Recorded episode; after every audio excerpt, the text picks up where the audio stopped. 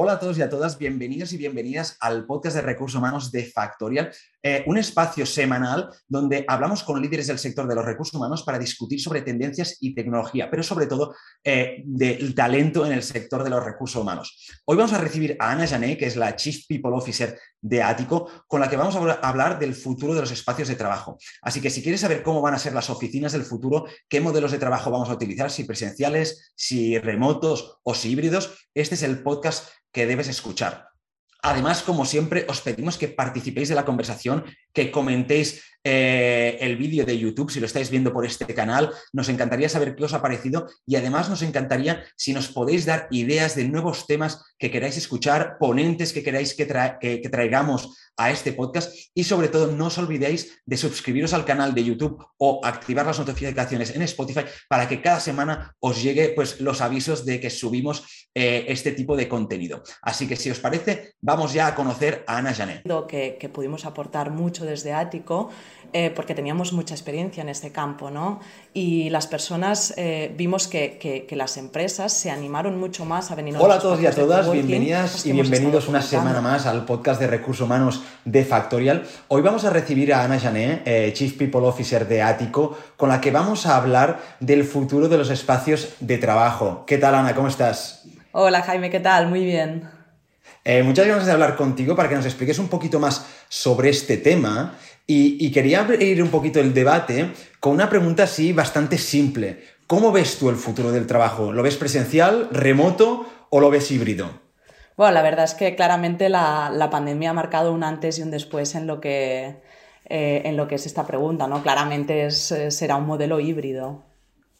Vale, y pero cuando dices que es híbrido, ¿cómo, o sea, ¿cómo funcionará? Porque yo veo como muchísimas organizaciones eh, que todavía no acaban de definir muy bien y sus trabajadores van un poquito perdidos con, el tema de, esta flexibilidad, ¿no? Que si voy a la oficina, que si no voy, que si hará una semana unos, una semana los otros. ¿Qué estáis viendo vosotros en Ático? ¿Cómo lo están haciendo vuestros clientes? Bueno, yo creo que lo chulo es que el, trabajo híbrido no está muy establecido como tal. Al final, cada empresa decide el porcentaje que quiere destinar a esa, a esa parte presencial o remota, ¿no? Tanto es, pues yo que sé, que vengas un día a la semana, que vengas dos, que vengas tres. Em, así que es muy personalizable, ¿no? Y cada empresa se lo, monta como le funciona mejor.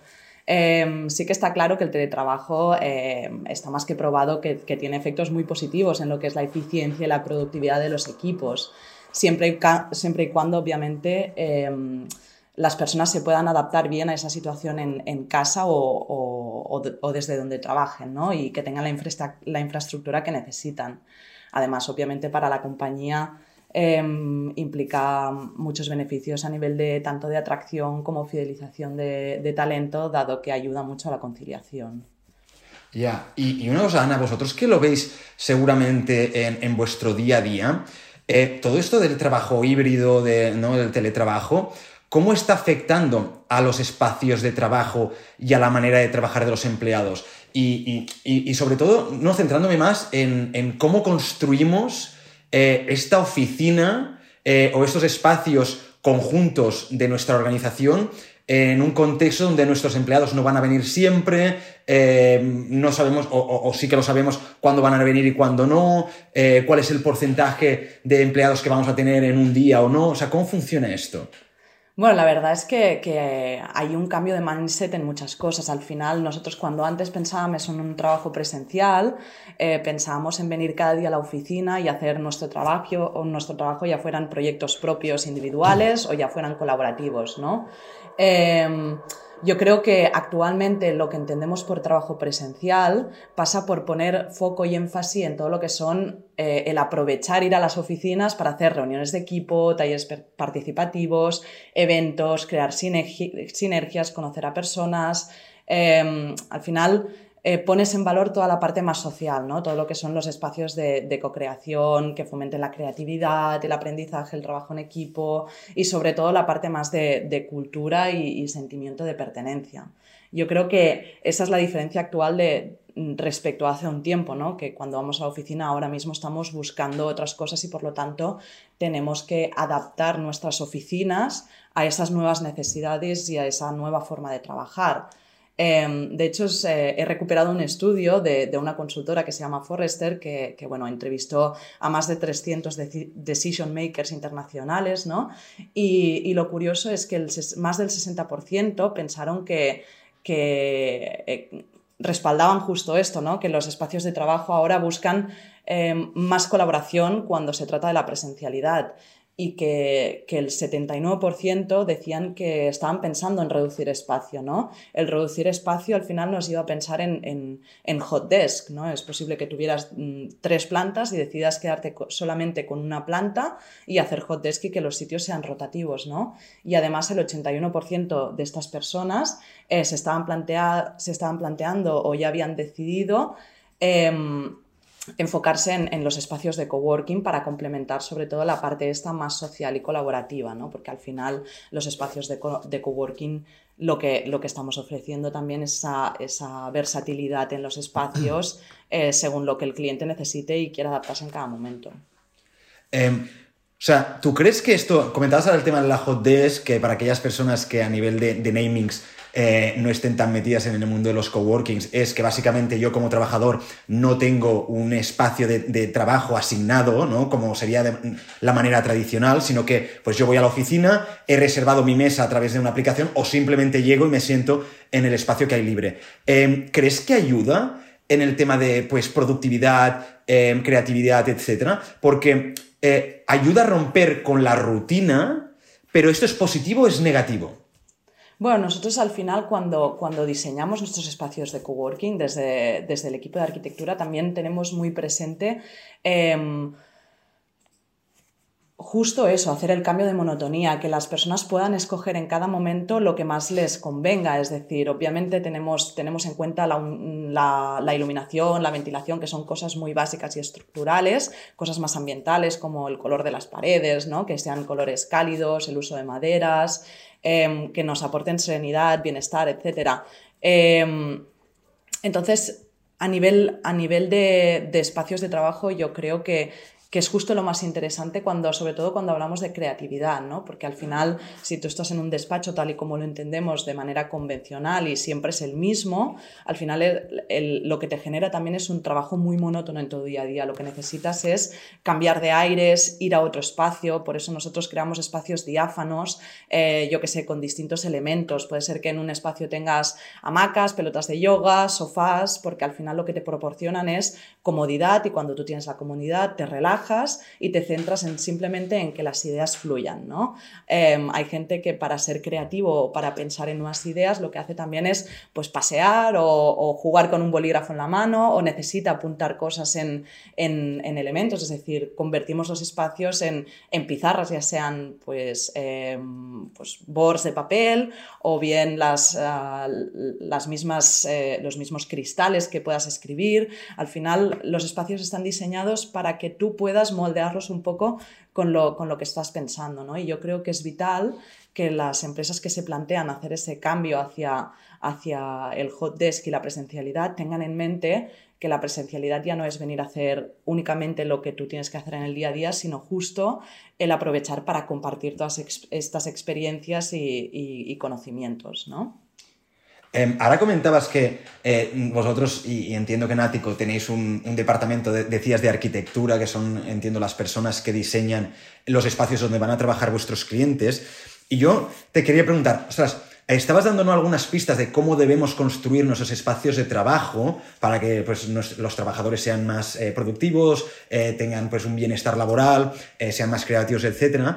Mi pregunta es, ¿qué proceso utilizáis vosotros para entender qué espacios son necesarios o no em, dentro de... O sea, más que nada para que la gente que nos esté escuchando, si en algún momento a corto plazo se plantea pues, reformar sus oficinas o simplemente cambiarse oficinas y ir a un espacio nuevo, eh, ¿qué proceso debe seguir para crear este nuevo espacio que se imagina y qué partes ha de tener, ¿no? ¿Cómo ha de ser este espacio? Claro, nosotros lo que cuando cogemos un edificio, por ejemplo, lo cogemos desde cero, obviamente nos mm. fijamos en cosas como te comentaba, ¿no? que, haya mucha luz natural, ¿no? que tenga muchas ventanas, que las vistas tanto del interior como del exterior sean agradables, ¿no? que, ayuden a, focalizar, pero también tenga espacios muy distintos entre ellos para, que tú puedas escoger eh, el que mejor te funcione en cada, en cada situación, ¿no? según lo que necesites. Em, hay un elemento que para nosotros es clave, para nosotros es clave, que son las plantas. ¿no? Al final hay un concepto que es la, la biofilia, que es la conexión que tenemos con la naturaleza y lo que nos transmite estar cerca de ella. ¿no?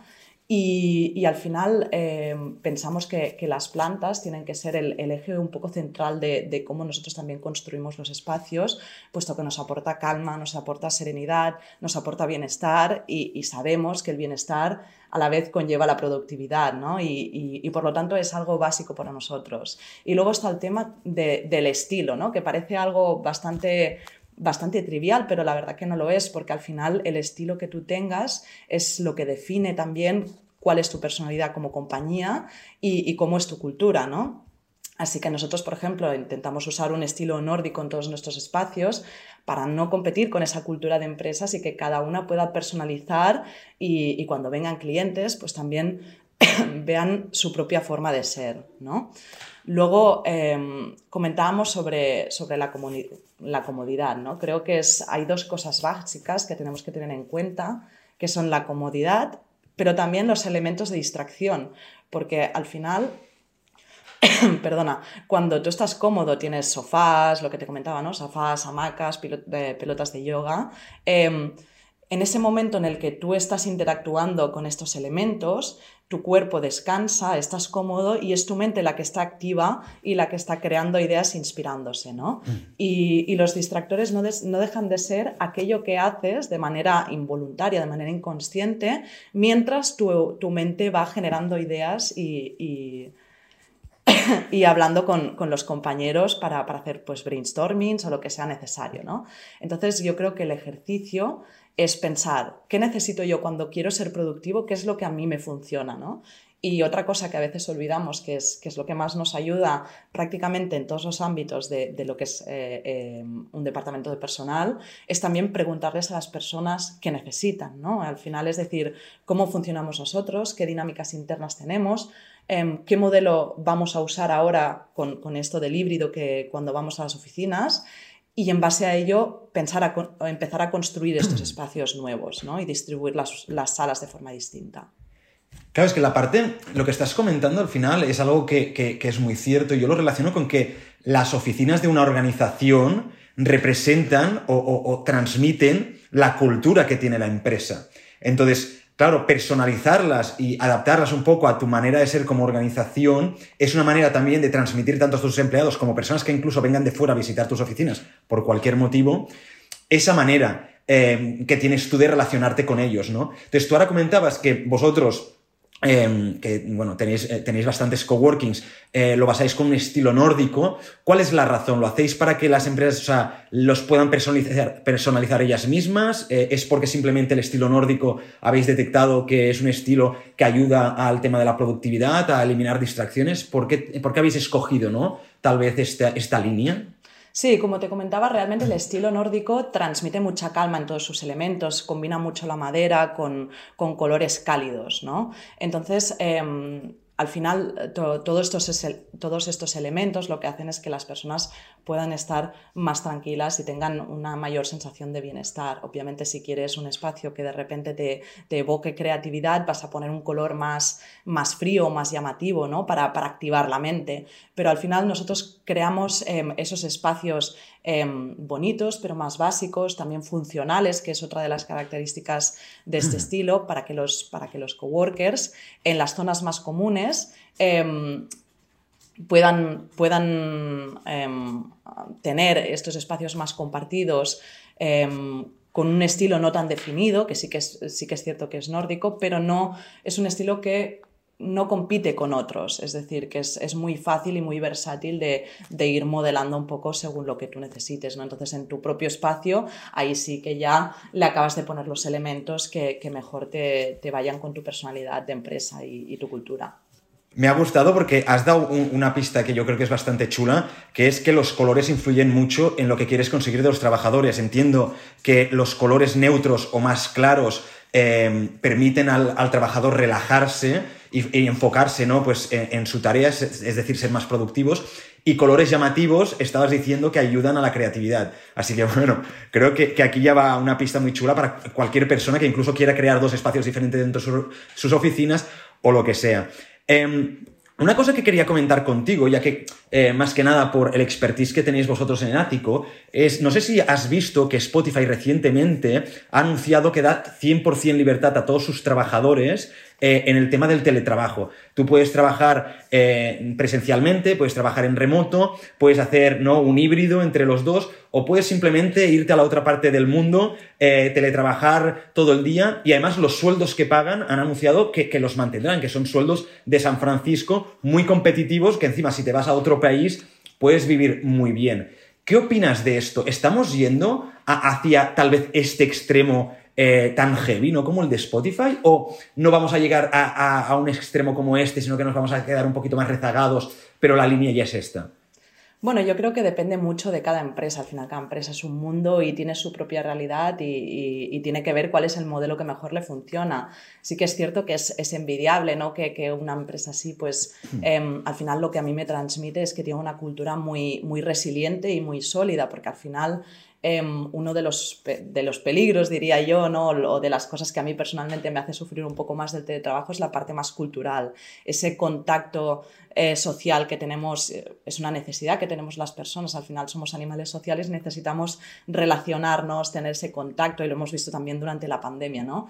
Así que Em, es algo que, es muy chulo poder implementar, pero sí que yo creo que aquí es, importante poner el foco también en las nuevas incorporaciones que hacemos en los equipos, ¿no? porque em, si bien es cierto que venimos de un modelo en, el que se puede haber creado una cultura muy sólida, eh, porque hemos vivido muchas experiencias de, forma conjunta a nivel presencial, puede ser que cuando entra una persona, eh, si entre desde casa, eh, no haya tenido tiempo de vivir todo esto con, el equipo, ¿no? Y, muchas veces no nos damos cuenta que pueden quedar un poco de lado, aunque estemos con ellos haciendo one-to-ones y hagamos seguimiento y el equipo también haga determinadas dinámicas, por el simple hecho de, de que la cultura al final es una mezcla de muchas cosas. La cultura es conocimiento, son las ideas, son las tradiciones, son las costumbres, son las rutinas que caracterizan a un grupo determinado, ¿no? Entonces, es algo que no puedes explicar en palabras, que las personas también tienen que vivir y por eso también es muy importante, considero que es, que es vital, que hay determinadas, eh, determinados días las personas vayan a las oficinas, más allá de que sea totalmente al libre albedrío, ¿no? Pero creo que es, que es guay mantener en mente que, es algo que nos ayuda tanto a, a personas como, como organizaciones ese contacto social y no hay que olvidarlo.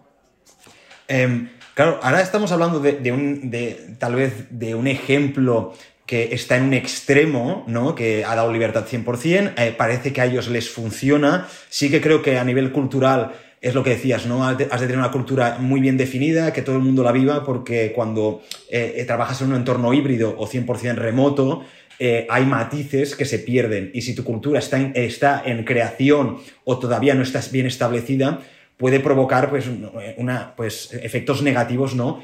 en la manera de trabajar de las empresas.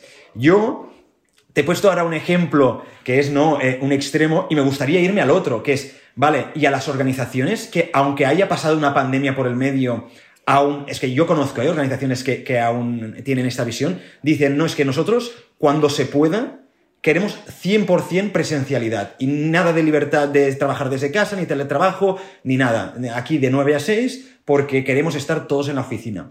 ¿Qué les dirías a estas empresas? ¿Esto les va a impedir ser competitivos en la retención y en la atracción de talento? Eh, ¿Cómo va a afectar a su manera de trabajar?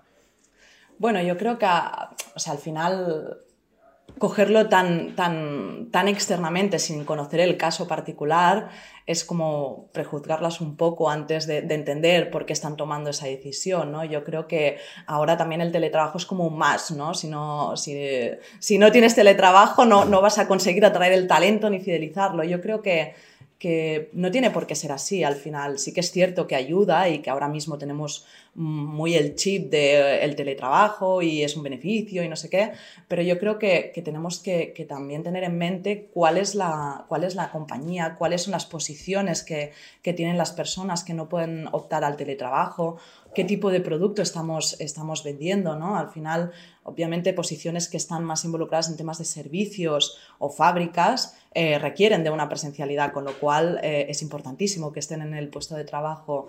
Luego hay, eh, en esa misma empresa es posible que haya un departamento que no necesite la presencialidad y que la decisión que tomen sea únicamente por motivos de solidaridad, por no tener un agravio comparativo al resto, ¿no? Con lo cual, creo que es muy interesante tener, o sea, como parar e intentar entender cuál es el motivo por el cual toman esa decisión y sobre todo Em, que, no se trata de una que no se trate de una falta de confianza, porque si es, es por falta de confianza que no quieren que la gente haga teletrabajo, entonces ahí sí que tenemos que ir a la raíz del problema, ¿no? intentar analizar em, por qué no hay confianza, hacer políticas o promover acciones que ayuden a ganar esa confianza y que, y que haya esos espacios. ¿no? Entonces, creo que una buena manera de hacerlo, por ejemplo, podría ser tener como una foto previa de cuál es la situación, eh, implementar una prueba piloto de, pues, de teletrabajo un día a la semana y luego ver cuáles han, o sea, qué cambios hemos tenido. ¿Ha sido beneficioso? ¿En qué aspectos? ¿En qué aspectos sí? ¿En qué aspectos no? ¿Cómo los podemos mejorar?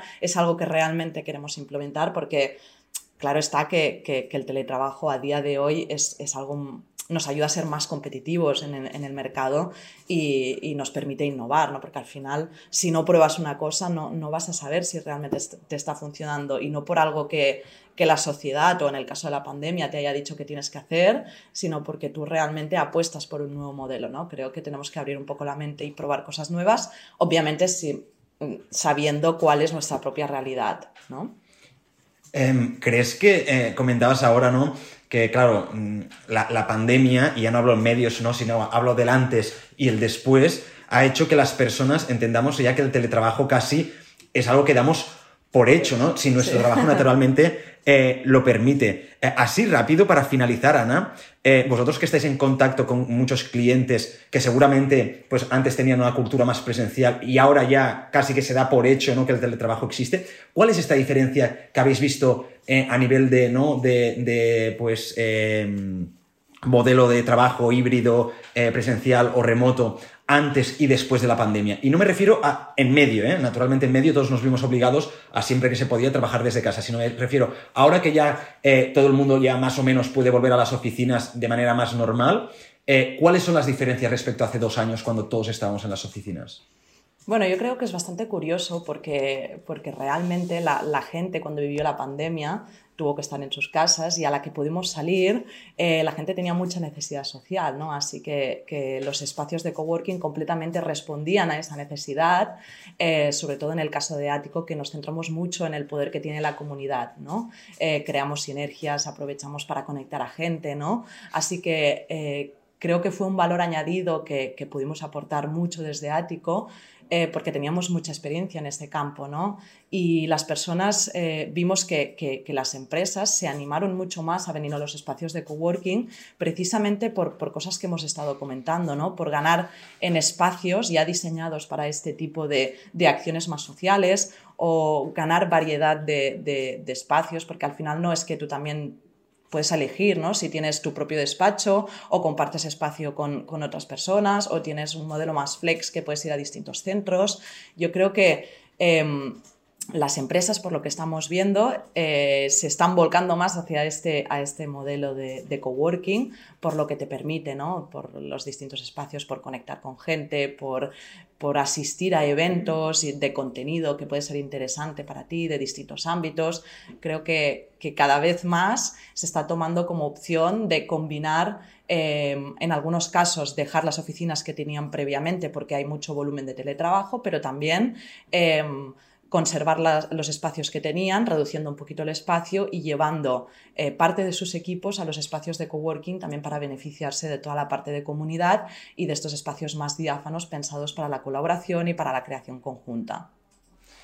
Pues Ana, eh, muchísimas gracias por estar aquí con nosotros. Yo creo que cualquier persona que nos haya escuchado ha podido sacar ideas de cómo pues, ha de ser un espacio de trabajo, cómo ¿no? Eh, crearlos para que haya interrelación entre sus trabajadores.